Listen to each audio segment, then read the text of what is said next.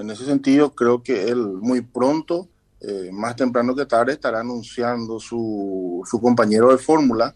Eh, sé que hizo una medición bastante grande a nivel país, de cerca de 1.500 casos, era, midiendo en primer lugar la, el, el impacto de la campaña que estamos realizando, una campaña, por cierto, muy austera, pero que busca eh, principalmente que ciertos principios de economía, de, de, optimización en la aplicación de los recursos de sus frutos. También hay datos contundentes respecto a qué tipo de dupla es la que le permitiría ganar a él. Por ejemplo, eh, creo que está descartada por ahora una dupla con, con la izquierda recalcitrante.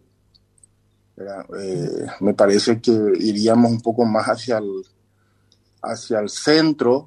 Sin, sin descuidar los problemas sociales que tiene la nación, pero no, no alentando ni mucho menos eh, la posibilidad de tener una, una dupla que repita un poco los resultados del 2018, ¿verdad? en el sentido de que se los identifique con sectores que atacan a la empresa, que atacan los generadores de, de empleos en el país.